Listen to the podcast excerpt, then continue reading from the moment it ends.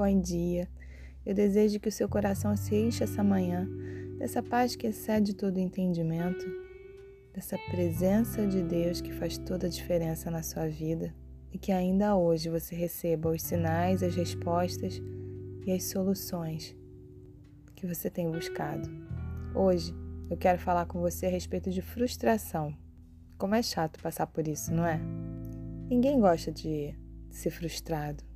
E para começar com o nosso assunto de hoje, eu vou definir frustração. É um sentimento, uma emoção que ocorre quando algo que era esperado não ocorreu.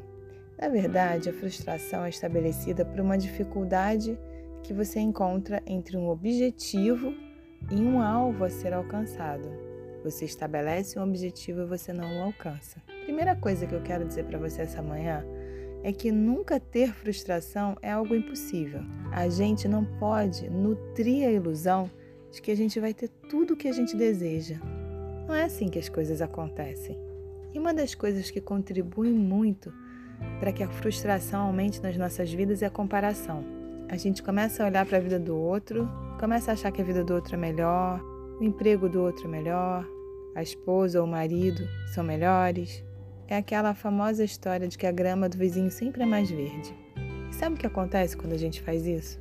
A gente para de focar na nossa vida, na nossa história, no nosso crescimento. Não dá para ter tudo e você não vai ter tudo, porque não é assim que a vida funciona. A gente precisa aprender a conviver com os nãos da vida. É claro que a mídia não ajuda nem um pouco, porque ela vai criando um frenesi de desejos, de necessidades que não existem. Você não precisa ter aquela roupa, aquele carro, aquele relógio para ser feliz. Na verdade, a frustração, ela tem o poder de nos amadurecer emocionalmente. Na verdade, a frustração nos ensina que as coisas têm um tempo e um modo de acontecerem. Elas têm um processo. Isso faz com que a gente fique menos ansioso, menos ansiosa, porque a gente começa a compreender que para tudo na vida existem etapas Existe o tempo de semear e o tempo de colher. Para tudo na vida existe um percurso a ser percorrido. Mas o problema é que nessa sociedade imediatista que nós vivemos, nós queremos tudo para ontem. Você quer plantar hoje, mas você quer que amanhã já tenha o broto da sua planta. Calma, relaxa, não é assim que as coisas acontecem. Eu já falei aqui num café com a Bíblia. Você não vai ser fluente em inglês nas duas primeiras semanas, ou vai ser um pianista profissional com dois meses de aula.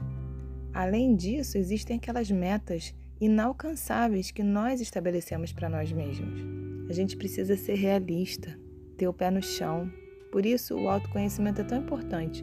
Quanto mais você se conhece, mais você conhece os seus limites, as suas virtudes, as suas fraquezas. Você sabe até onde você consegue ir, até onde você dá conta. Não, você não é a Mulher Maravilha, você não é o super-homem e nem tem que ser. Que a partir de hoje você comece a pegar mais leve com você. Pare de se cobrar tanto. Viva um dia de cada vez. Se você deseja mudar alguns hábitos, comece com pequenos esforços, pequenos passos. Pequenos movimentos nos levam a grandes mudanças, a grandes transformações. Faz o que dá, faz o que você consegue. Te dar um exemplo prático. Você está achando que está com excesso de peso, mas não tem dinheiro para pagar uma academia.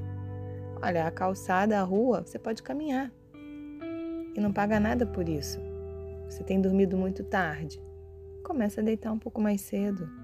Quando a gente se cobra menos, quando a gente tem metas realizáveis, alcançáveis, possíveis de serem atingidas, fica mais fácil caminhar, fica mais fácil viver.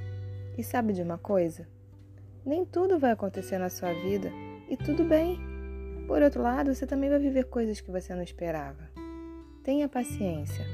Exerça a sua resiliência. Viva um dia de cada vez, sem pressa. E para encerrar, eu quero ler uma passagem que está no livro de Provérbios de Salomão, no capítulo 3, no versículo 1, que diz assim: Tudo tem o seu tempo determinado e a tempo para todo propósito debaixo do céu. Não adianta queimar etapas. Para tudo na vida há um tempo para que as coisas aconteçam. e um propósito para que elas se estabeleçam nas nossas vidas. Quando a gente pula etapas, a gente perde a essência daquilo que era a lição que a gente devia aprender. Que essa manhã você mude. Mude essa palavra, frustração, por outras como experiências, maturidade. Sei que não é fácil não, mas vai lá, respira fundo, conta até 10, para de se cobrar tanto, entende o processo e viva uma vida mais leve. Um beijo, querido. Um beijo, querida. Deus te abençoe.